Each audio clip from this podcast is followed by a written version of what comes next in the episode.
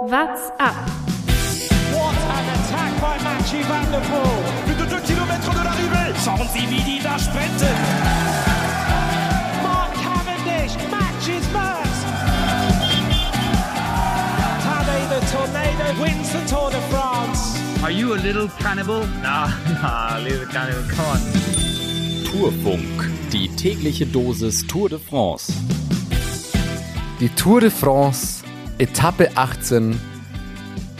Ich glaube, man kann es nicht anders als spektakulär nennen und dazu Flamingos in Südtirol. Herzlich willkommen zum Tourfunk, Etappe 18. Mein Name ist Thomas Gerlich und heute mit dem Tourfunk zum zweiten Mal schon diese Tour. Annette Feldmann von den Radflamingos. Annette, du bist in Südtirol. Äh, bevor wir gleich über ganz viel bei der Tour sprechen müssen, was machst du denn gerade? Wo erwischen wir dich überhaupt?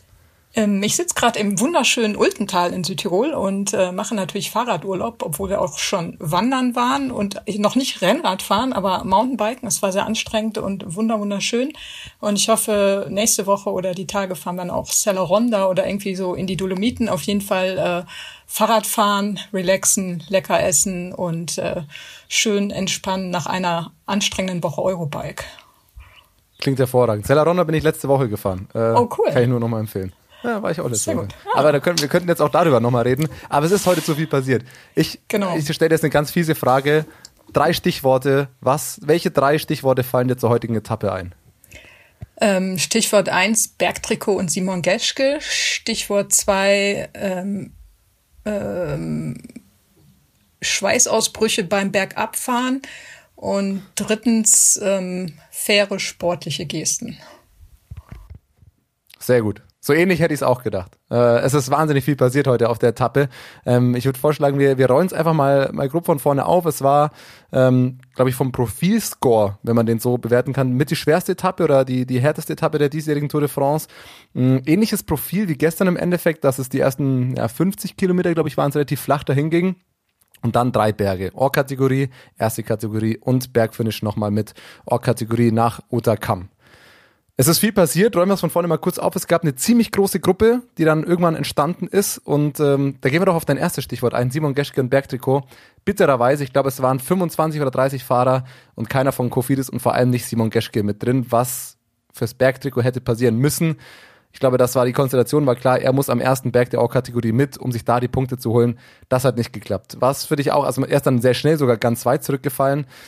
Ich würde behaupten, ihm sind einfach nach den letzten schweren Tagen immer auf Anschlag gefahren, einfach die Beine nicht mehr da gewesen. Wie hast du es gesehen? Ähm, Denke ich ganz genauso. Der, äh, ich glaube, er war super motiviert, hat ja auch ein äh, Interview gegeben, so ich will das unbedingt haben, keiner will das Bergtrikot so sehr wie ich. Und ich glaube, der hat auch echt alles gegeben und ähm, man konnte ja auch äh, tausend Rechenspiele anstellen und äh, einer von, ich glaube auf dem ersten, ich weiß nicht, wer es gesagt hat, lass uns das nochmal durchrechnen, weil wir haben äh, drei Viertel der Etappe nur damit äh, verbracht zu rechnen, was muss passieren, damit Simon das vielleicht doch noch äh, nach Paris retten kann. Aber das Beste oder Einfachste wäre einfach gewesen, wenn er es dann am Col Obisque ja, da die ähm, Bergwertin geholt hätte. Aber ich glaube auch, der war einfach durch. Also der, das sieht mir auch daran, dass er wirklich komplett ähm, hinten rausgefallen ist und äh, ja, nach drei Wochen Tour bei dem Wetter, äh, allein das äh, muss einen ja schon total fertig machen.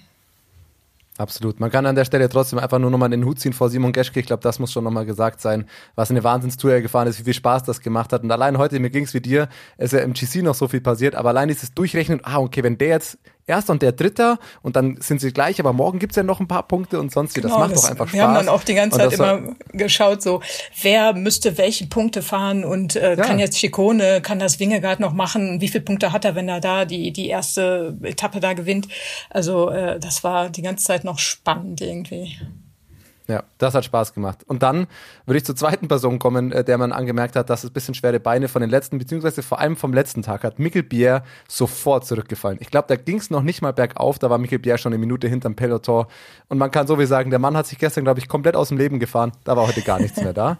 äh, und dann ging es weiter. Dann muss man im Endeffekt sagen, ähm, ist vorne irgendwann aus dieser großen Spitzengruppe sind noch drei Namen geblieben. Daniel Felipe Martinez, Thibaut Pinot und Wout van Aert. Und dahinter gab es dann aus der Gruppe irgendwann richtige Action. Und zwar Pogacar attackiert am äh, mittleren Berg, ich glaube dreimal oder so hat er attackiert, immer wieder. Es- Fünfmal, fünfmal glaube ich sogar. Du hast besser mitgezählt als ich. Mega, Also es waren ja. ein paar Male. Ähm, nur bergauf. Bergab hat er auch noch attackiert, müssen wir auch noch gleich drauf kommen. Ähm, Wingegaard ist aber jedes Mal komplett mitgegangen. Also es ging, ich glaube, einmal ging zwei, drei Meter Loch auf, aber nahezu nie. Und dann ist immer wieder Sepp Kass auch äh, nach paar Minuten wieder mit rangefahren, was nie funktioniert hat. Dann mein heimliches Highlight der Etappe, irgendwann Jaron Thomas, okay, was ihr zwei da macht, das ist mir zu blöd. Jetzt attackiere ich mal. Ich glaube, das erste Mal, dass Jaron Thomas diese Tour attackiert hat, es hat auch nur eine Minute gedauert. Dann wurde er auch schon wieder eingeholt von den beiden äh, äh, Verrückten da vorne. Ähm, und dann kam es zu der Szene, oder zum, äh, andersrum, Abfahrt, Pogi versucht alles, attackiert, setzt Wingegaard brutal unter Druck, Wingegaard stürzt fast. Der ist mit dem Pedal, glaube ich, sogar auf den Boden aufgekommen, muss dann ausklicken, hat es irgendwie noch gerettet. Da merkte man schon, okay, hier, also hier wird richtig Druck gemacht von Pogacar. Und dann ist die Szene gekommen, die, glaube ich, vielleicht wird man auf diese Szene in ein paar Jahren am meisten der diesjährigen Tour zurückschauen. Nämlich Pogacar macht so viel Druck, dass er sich in einer Kurve zu weit außen hinkommt, aber schmale Straße in der Abfahrt, Schotter und Pogacar rutscht weg und stürzt. Er steigt recht schnell wieder aufs Fahrrad auf. Man hat gesehen, okay, viel ist nicht passiert, aber Oberschenkel aufgeschürft. Wingegar vor allem erstmal 10, 15 Sekunden weg. Und es kommt zur Szene, die ich eben meinte, die man lange sehen wird. Wingegar wartet, wartet, bis Pogacar wieder ran ist. Die beiden geben sich die Hand und fahren dann erst wieder weiter. Darüber hat sich vor allem Jaron Thomas gefreut, der dann durch diese große Verzögerung wieder rankam. Aber vor allem kam dann auch nochmal das UAE-Teamcar, hat Pogacar nochmal versorgt, ihm Wasser gegeben und so weiter. Und Wingegar hat das alles stoisch abgewartet.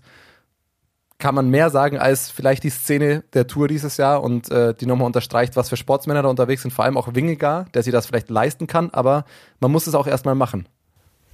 Ähm, Finde ich auch ähm, der, ich weiß gar nicht, wer der jetzt kommentiert hat, aber er meinte dann, wird Wingegaard jetzt warten? Also ein richtiger Sportsmann müsste jetzt warten, wird er warten? Und man sah dann sofort, dass er äh, rausgenommen hat, sich immer wieder nach ähm, Pogacar umgeschaut hat und dann wirklich auf ihn gewartet hat und dann hat er ihm die Hand gegeben. Und ich, also ich hatte da echt Gänsehaut, weil ich finde, das ist echt eine, eine große Geste und die haben ja auch Vorbildfunktion, auch wenn sich das jetzt total pathetisch anhört. Aber ich finde, es war äh, ganz groß und gibt diesen, diesen Zweikampf dazwischen diesen beiden während dieser Tour herrscht nochmal so eine besondere Note. Ich fand es spannend, äh, als, ich glaube, es war zwei Minuten vorher, Wingegaard fast gestürzt wäre, hat Pogi sofort attackiert. Ich fand das da auch nachvollziehbar, weil Wingegaard eben nicht gestürzt ist, sondern nur ausgeklickt hat und sich versteuert hat, dass man sagen kann, okay, Fahrerisches können, Pogi setzt ihn in der Abfahrt unter Druck, dann muss er diese Situation ausnutzen, hat sich eh nicht gelohnt. Bei Wingegaard könnte man äh, sagen, gut, der hat auch so viel Vorsprung und hat sich vielleicht so gut gefühlt, der kann auch auf ihn warten. Aber ich glaube, diese, diese Diskussion brauchen wir gar nicht anfangen. Es war einfach also ich glaube, es habe innerhalb von von zwei Minuten habe ich es, glaube ich, 20-fach auf Twitter und so weiter gesehen. Das wird, glaube ich, komplett viral gehen. Der Mann vorne, den ärgsten Konkurrenten, der hätte in diesen, diese Situation ausnutzen können. Er wartet, er spricht auch nochmal mit ihm. Und ich fand es vor allem krass, als auch das Teamauto dann nochmal da war und ihn versorgt und so weiter. Der hat komplett abgewartet und er wusste, es kommt noch ein ganz schön langer Anstieg. Bogacar hat alles versucht. Also, das war heute die letzten zwei Stunden durchgehend eigentlich. Man konnte vom Bildschirm nicht mehr weggucken, weil, weil so viel passiert ist. Ich weiß nicht, wie es dir ging, aber gestern schon entertainend, heute schon so entertainend. Vergleichen wir das mal mit der Tour letztes Jahr, die nach zehn Etappen entschieden war und naja, zehn Sekunden Abstände. Ja, das also die war, Tour dieses Jahr fast langweilig enttäuscht dann, ja. einfach keinen Tag, oder? Absolut nicht. Ich finde auch, äh, als da bei ähm, Wingegott, als die Pedale so aufsetzte, wie er sich gefangen hat, allein diese Radbeherrschung sich anzuschauen, das fand ich schon wirklich sensationell. Und äh, wie du sagst, es war keine Sekunde langweilig, auch von Anfang an mit diesen ganzen Gruppen, die mussten sich erstmal finden. Es war total schnell, es war heiß und immer wieder haben sich da Fahrer äh, vorgesetzt und zurückgefallen. Also bis da erstmal Ruhe drin war, war es schon aufregend und dann kamen eben ähm, die Berge, die beiden. Also es war nie keine Sekunde langweilig. Das fand ich auch irgendwie cool. Also am Anfang hat man sich dann noch mehr Gedanken gemacht um Simon Geschke, weil ähm, man wusste nicht genau, vielleicht klappt's ja doch. Und dann hinterher war es dann ähm, das Duell zwischen Pogacar und Wingegaard. Also es war die ganze Zeit einfach richtig spannend. Und dann zwischendurch, äh, als der ähm, wer war es, Jack Bauer oder so, ähm, vor dem Teamwagen äh, diesen Kopfsturz da machte. Gott sei Dank ist da nichts äh, Schlimmes passiert scheinbar. Aber es war auch noch mal so ein Hilfe, was ist da jetzt los? Ähm, ja, es wurde nicht langweilig, kann man nicht sagen. Bringen wir das Ergebnis noch kurz zu Ende, weil ich muss zur ersten Kategorie kommen. Du sprichst schon ganz viele Punkte an. Ah, okay. Ähm, Wingegaard gewinnt am Ende die Etappe vor äh, Tadej Pogacar, vor Wout van Aert. Das klingt ja schon erstmal verrückt und da müssen jetzt eben, da müssen wir drüber sprechen. Ausreißer und Ausrutscher. Ausreißer und Ausrutscher. Du hast einen schon angesprochen, bevor es noch ums Gesamtklassement geht, weil das ist so einzeln gesehen von dieser Etappe. Jack Bauer, der Sturz, der Crash, wie man es auch immer nennen möchte, an sich unglückliche Situation, aber für mich trotzdem auch wieder ein Zeichen, weil es kam gestern schon die Verwarnung für die Helikopter, dass sie zu nahe am Feld geflogen sind, dass sie quasi Downwind stand dran, also Abwind quasi erzeugt haben. Bergauf für die Fahrer, glaube ich, nicht so geil, wenn von oben auch noch geblasen wird, muss vielleicht nicht sein. Also dieses Ding, ja, wir wollen immer die schönsten, nahesten, besten Bilder, aber man muss aufpassen, weil bei Jack Bauer ist es heute so passiert. Es gibt eine Straßenverengung, direkt vor der Straßenverengung stürzt ein Fahrer von DSM, glaube ich, ich weiß gar nicht mehr sicher. Ein Teamauto muss bremsen und genau vor dieser Straßenverengung fährt Jack Bauer neben einem Pressemotorrad und dadurch, dass das Teamfahrzeug bremsen muss, ist kein Platz mehr für beide und das Pressemotorrad bremst auch nicht wirklich und dann fährt Jack Bauer so halb in das Fahrzeug, halb in das Pressemotorrad mit rein. Jetzt arbeiten wir beide im weitesten Sinne für die Medien und wollen natürlich genau diese Fotos und diese engen Kontakte. An der Stelle würde ich trotzdem sagen, hat man wieder gelernt, ja, fahrt nah ran, aber einfach auch mal fünf Prozent mehr Abstand halten und Sicherheit, wenn so eine Straßenenge kommt, meiner Meinung nach muss das Motorrad früher bremsen, damit es zu diesem Sturz vielleicht gar nicht kommt. Ob Jack Bauer trotzdem noch aufs Auto auffährt, weiß ich nicht, aber dieses Pressemotorrad, ähm, ich habe glaube ich auch gelesen, es war von der Sportster, dass die auch ähm, rausgenommen wurden oder die Akkreditierung entzogen bekommen haben, glaube ich. Aber das war zu nah, oder? Ja, auf jeden Fall. Ich weiß nicht, ob es da nicht so Regeln gibt, äh, wenn nicht, wenn die Straße enger wird, dass sie da wegfahren müssen oder so und so viel äh, Meter Abstand halten müssen.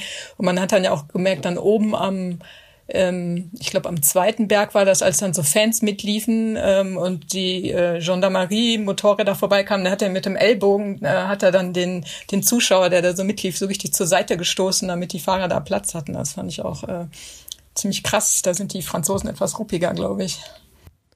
Das war mein einziger Ausrutscher. Ich habe ein paar Ausreißer. Stichwort Motorrad. Weiß nicht, hast du es mitbekommen? Nairo, der Fuchs, Hast du es gesehen? Ähm, war das Nairo? Ich habe nämlich über, ich habe mir das nämlich auch äh, überlegt, wer das ihn. war, der sich, der sich da so festgehalten hat und so hochgezogen hat. Ne? Sensationell. Das ist so was, ich, oh, das würde ich auch gerne machen. Das kann ich total nachvollziehen, wenn es so steil ist, dass man sich da am Motorrad so ein bisschen da hochfuchst. Ja, mega. Also man kennt ja die Videos von irgendwelchen Bikepackern, die sich mal an so einem Treckerberg auf festhalten. Aber Nairo sieht das Motorrad, klammert sich dran, hält da drei Sekunden die Hand dran bergauf und will sich da mitziehen lassen. Also ich habe, ich habe mich kaputt gelacht, als ja, ich es gesehen habe. Vor allem, weil es auch Nairo ist. Ach, so ein lustiger Typ einfach nur. Ähm, und dann meine weiteren Ausreißer. Ich nenne es mal äh, die Ampel am Ohr-Kategorie-Anstieg am Bergfinish. Grün, gelb, weiß. Was für ein Bild. Das grüne Trikot fährt bei einem Ohr-Kategorie Bergfinish, der letzte der Tour de France, vor dem gelben Trikot, dahinter das weiße Trikot. Nur noch die drei, das ist die Gruppe. Der beste Sprinter führt den Zielanstieg an für Wout van Aert. Wir haben schon lange die Worte verloren, aber was das für ein Bild war, ist Hast du noch Worte? Ich habe keine mehr, so ehrlich. Ich habe auch keine mehr. Ich finde, äh, also Wout van Art, also äh, also der kompletteste Fahrer über. Ich hatte den letztes Jahr noch nie so auf dem Radar. Also schon klar, Wout van Art ist cool und kann ganz viel, aber jetzt der kann ja irgendwie alles, macht alles und fährt wie ein wie ein Tier. Und ich habe äh, gestern, ich glaube, äh, Jumbo Fisma hat dann so ein, so ein lustiges Video mit ihm gedreht, wo er äh, Zimmerservice macht und die räumt und äh, die Räder putzt und ähm, also alle Kleinscheißarbeiten macht. Äh, so ja, äh, ich kann auch alles. Ne? Also, äh, das fand ich so richtig witzig, dass sie ihn da nochmal ähm, ja, inszeniert haben, als einer, der wirklich alles macht und alles kann. Und äh, als er dann, ähm, ich glaube, mittendrin ist er schon ziemlich weit vorne gefahren, da haben wir uns auch gefragt, was, was macht er denn da vorne? Will der jetzt um den Sieg fahren und so? Und dann wurde klar, ja, er zieht dann eben ähm, Jonas nach vorne und äh, hilft ihm da gut äh, ins Ziel zu kommen. Also das war schon sensationell. Er hilft nicht nur seinem Teamkollegen, er fährt Tadej Pogacar hinten raus. Also als dann Pogacar abreißen lassen musste und Wout noch vorne gefahren ist, dachte ich mir, ich falle komplett vom Glauben an, weil ich habe heute den neutralen Start noch gesehen. Die Fahne wird geschwenkt. Ich, es hat keine Sekunde gedauert. Da hat Wout von Art direkt attackiert. Er war der allererste, der losgegangen ist. Der hat von Kilometer eins bis, naja, zwei Kilometer vor Schluss, ist er einfach ganz vorne gefahren, wird am Ende noch Dritter und fährt Tadej Pogacar hinten raus. Das sind ja Garen Thomas und Quintana und die alle schon lange weg gewesen. Ähm, unfassbar, also dieses Bild allein. Dann attackiert Wingegar natürlich noch drüber. Ähm, am Ende überholt auch Pogacar nochmal Wout, weil der dann fertig war. Aber wie spät der erst fertig war und was dieses Bild war, diese drei Trikots, Wahnsinn. Und man muss am Ende sagen, mit dem grünen Trikot hat für Wout irgendwie erstaunlich leicht geklappt, muss man irgendwie auch festhalten. So wie der heute gefahren ist, wenn das am Ende nicht sein Team, wenn er das Bergtrikot attackieren will, kann er das auch holen. Also hätte er es gewollt. Das war ja heute, hätte die Etappe heute gewonnen, hätte er das Berg und das grüne Trikot gehabt. Ja, also der ist echt. Das ist unfassbar. Äh, ja, unfassbar. Und da muss man sich vorstellen, Fabio Jakobsen, der ist der, zu der Zeit, wo wir jetzt gerade relativ zeitnah nach der Etappe aufnehmen, der ist wahrscheinlich noch unterwegs. Also er wird mal wieder gegen das Zeitlimit kämpfen. Der vom wahrscheinlich zweitbeste oder vielleicht beste reine Sprinter, Peloton, und der im grünen Trikot, der fährt einfach mal da mit und wird Dritter am Ende. Ist einfach un, unfassbar. Was, was bleibt von der heutigen Etappe? Äh, ich finde, es bleibt dieser, dieser wahnsinnige, also dieses, dieses Fair Play, du hast es vorhin das ein Stichwort auch angesprochen, dass da bleiben wird und es bleibt wahrscheinlich auch okay, man sagt das schnell mal, aber die Rivalität, dieses Duell, Wingiger, Pogacar, beide ähnlich alt, da ist nicht so viel dazwischen. Sie haben sich letztes Jahr schon ein bisschen gebettelt, dieses Jahr auf einem ganz anderen Level mit diesem Sportsgeist, den man heute gezeigt hat. Pogacar war auch wieder der Erste im Ziel, der sofort zu ihm hingegangen ist und ihm gratuliert hat. Es bleibt wahrscheinlich das nächste Duell, hoffentlich, dass wir auf, also wie, wie viele Etappen gab es, wo die beiden sich so gebettelt haben? Ich glaube, man kann sich eigentlich nur auf die nächsten Jahre freuen, was da zwischen den beiden noch passiert. Hoffentlich. Also ähm, da müsste schon was passieren, wenn dem nicht so wäre. Und ich glaube aber auch, dass Pogacar, also wenn er sich gut fühlt, trotzdem äh, einfach weiter reinhaut, einfach weil er Bock dazu hat und weil er es kann, auch wenn er weiß, die drei Minuten wird er wohl nicht aufholen, wenn da jetzt äh, nichts passiert. Aber ähm, ich glaube trotzdem, dass er da weitermacht und das finde ich da auch eben gut und das macht dann Spaß, da weiter zu gucken. Ich würde auch behaupten, am Ende war zwischen diesen beiden Fahrern vom Können nahezu kein Unterschied. Es war diese eine Etappe, wo Pogacar dann ja eben gleich diese zweieinhalb Minuten verloren hat, wo er komplett eingegangen ist. Ich glaube, dass er daraus gelernt hat, dass er davor zu viele Attacken mitgegangen ist. Das wird ihm die Lehre gewesen sein. Und die, die Zeit, die er heute verloren hat, würde ich behaupten, kommt eher aus dem Grund, dass er so viel attackieren musste, weil er schon so viel Rückstand hat, auch in der Abfahrt, weil es war, ich weiß nicht, ob du das schon mal gesehen hast, ich habe Tadej Pogacar noch nie selbstverschuldet stürzen sehen. Also wir haben letztes Jahr schon mal darüber gesprochen, dass der nie am Boden liegt, während andere Fahrer ja leichter mal stürzen. Und wenn er mal stürzt, dann, weil vor ihm irgendwas passiert. Heute war das allererste Mal, dass Tadej Pogacar selbstverschuldet gestürzt ist. Hast du das schon mal gesehen? Ähm, ich habe noch nie drauf geachtet, aber nee, habe ich auch noch nicht. Tatsächlich. Nee. Also das, das finde ich einfach Wahnsinn, ähm, was da heute passiert ist. Ansonsten das, das vielleicht schon das, das Zwischenfazit, weil ich denke, morgen ähm, beim Zeitfahren wird auch im Gesamtklassement nicht mehr so viel passieren. Wir können mal aufs Gesamtklassement schauen, machen wir mal das.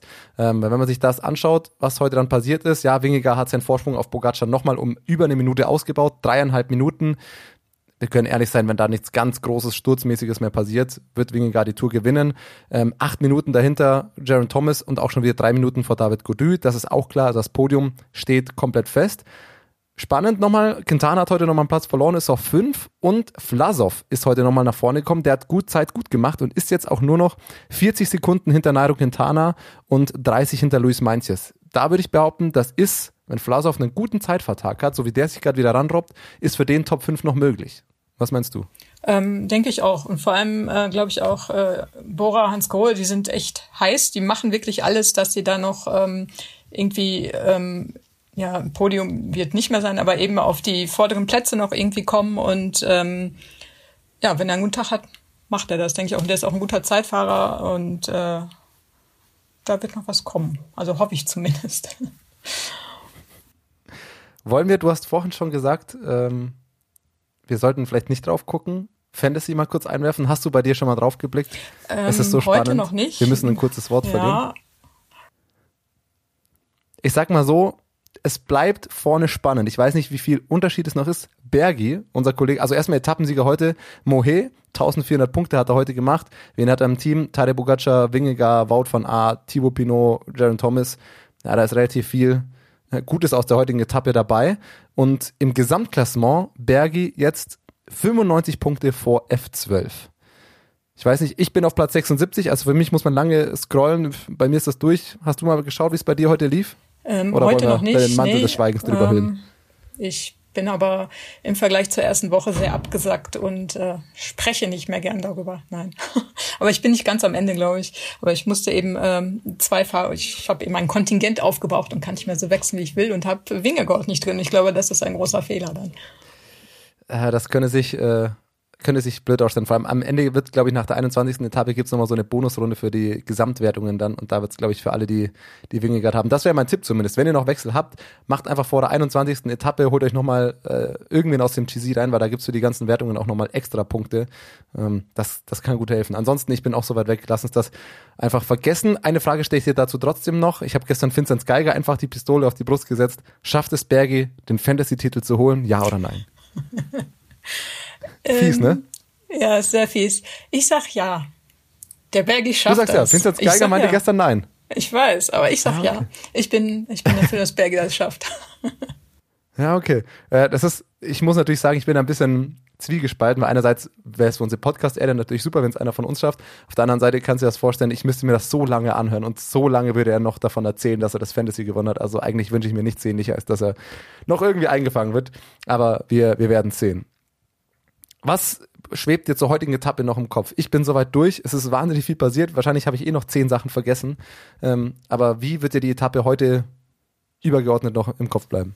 Ähm, ja, ich denke, wir haben über alles gesprochen. Es war super aufregend, total viel los. Ähm, ich bin froh, dass es nicht geregnet hat bei dieser krassen Abfahrt, weil äh, als der dann erzählt hat, so und dann vielleicht gibt's ja eine, einen Angriff, ähm, dann bei der Abfahrt habe ich schon geschwitzt vor Aufregung, weil, weil das so ja, gefährlich war und auch gefährlich aussah und äh, das fand ich alles ganz schlimm. Ich habe aber noch mal ein ganz anderes Thema und zwar wo ist eigentlich Didi der Tourteufel? Weißt du dazu mehr, Thomas? Äh, ich habe ihn gestern gesehen. Ich habe es Ah, mich aber gut. auch schon gefragt. Er war gestern mal irgendwann zwischendrin, aber auch an einer Stelle, wo ich, äh, wo ich nicht mit ihm gerechnet hatte. Das war ziemlich oder sehr am Anfang oder mittig der Etappe. Ähm, und sonst kennt man ihn doch immer mit diesem Sprung, wo auch beide Beine anhebt. Genau. Und der stand gestern auch nur und hat nur ein bisschen seinen Dreizack da äh, gewebt. Aber ich habe ihn gestern auch mal kurz gesehen, aber auch das erste Mal. Ich habe mich auch schon gefragt. Ja, dann bin ich beruhigt, dass er da ist, weil ähm, also ich habe zwar jetzt die letzten Tage nicht so schauen können, dachte vielleicht war er dann da, aber äh, ich habe ihn schon vermisst, auf jeden Fall. Absolut, der gehört zur Tour wie, wie kaum ein anderer. Ähm, das dazu. Dann gucken wir doch noch mal kurz nach vorne. Ich glaube, wir haben jetzt zwei Tage großes Spektakel hinter uns. Ich würde behaupten, es wird morgen weniger spektakelig. Ähm, ziemliche flache Etappe. Es gibt noch zwei Bergwertungen in der vierten Kategorie. Am Ende sieht es für mich ziemlich nach Massensprint aus, wobei ich bei diesem Höhenprofil nicht ganz schlau werde, ob da hinten raus nicht doch noch eine, eine, eine kleine kleiner Bergaufsprint das vielleicht sein könnte. Hast du einen Tipp für morgen? Hast du das Profil schon mal angeschaut? Sonst würde ich sagen, wäre das vielleicht nochmal sowas, was Michael Matthews liegen könnte. Ähm, für alles die Fantasy-Tipps. Ansonsten Wout von Art müssen wir wahrscheinlich gar nicht extra noch für morgen erwähnen. Ich sag einfach, weil ich es möchte, sage ich einfach Nils Pullet, weil der ist Sprinter, Borans Grohe will was und ähm, ich bin ja immer, das mache ich auch mit meinem Team, ich finde, setze ja immer die ein oder drücke immer die Daumen für die, die ich gut finde, also sage ich Nils Pullet.